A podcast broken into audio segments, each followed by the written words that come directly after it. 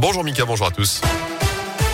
Et à la une, les annonces du gouvernement pour freiner la cinquième vague de l'épidémie de Covid avec près de 50 000 nouveaux cas par jour. Tous les départements, toutes les catégories d'âge sont désormais touchés. Jean Castex et Olivier Véran ont fait le point hier à l'issue d'un nouveau conseil de défense sanitaire. Ils appellent à accroître encore la vaccination, notamment la dose de rappel pour tous. Et ils ont aussi annoncé plusieurs mesures, Greg Delsol. Oui, et d'abord un protocole sanitaire renforcé dans les écoles. Il passe au niveau 3 à partir de jeudi. Le port du masque sera de nouveau obligatoire à l'extérieur. C'était déjà le cas en intérieur. À partir de lundi, les règles sont également revues dans les cantines pour éviter le brassage des élèves. Concernant le télétravail, le gouvernement demande à toutes les entreprises qui le peuvent de le remettre en place de l'ordre de deux à trois jours par semaine. Un point sera fait dans une semaine. Si la recommandation n'est pas suivie, ce sera alors une obligation. Les discothèques, elles, vont de nouveau devoir fermer leurs portes à partir de vendredi et pour une durée de quatre semaines.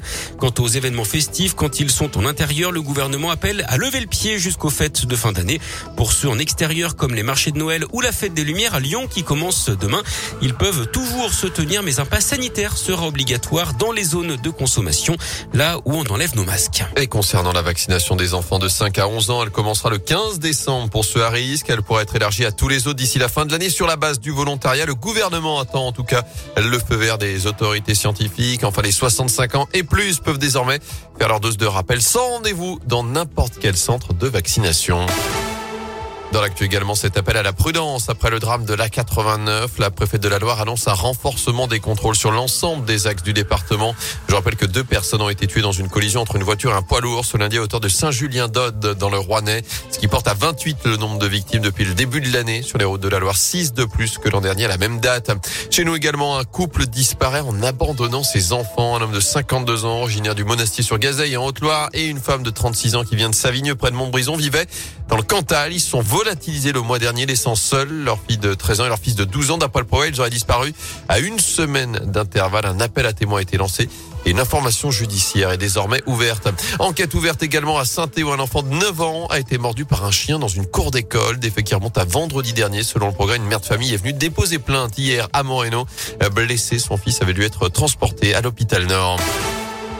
En foot, on attendait Razik Neder et Laurent Huard. Ce sera finalement Julien Sablé. Comme en 2017, l'ancien milieu de terrain de la S Saint-Etienne va assurer l'intérim à la tête de l'équipe professionnelle après la mise à pied de Claude Puel dimanche à l'issue de la débâcle, la défaite 5-0 face à Rennes. Julien Sablé qui avait donc assuré déjà l'intérim lors du départ, du départ d'Oscar Garcia. C'était en 2017 à la clé six matchs sur le banc Stéphano pour deux nuls et quatre défaites avant que Jean-Louis Gasset soit nommé. Et cette fois aussi, le trio Loïc Perrin, Jean-François Soucas et Samuel Rustem poursuivent euh, la mission pour trouver euh, le futur entraîneur qui devra lui terminer euh, la saison. En attendant, il y a de la Ligue des Champions ce soir, sixième et dernière journée de la phase de poule. Le PSG est déjà assuré de terminer deuxième de son groupe et de rejoindre les huitièmes de finale avant de recevoir Bruges. Ce sera à 18h45 au Parc des Princes. Merci beaucoup Gaëtan Barallon. Je vais lire un petit peu les mauvaises réponses.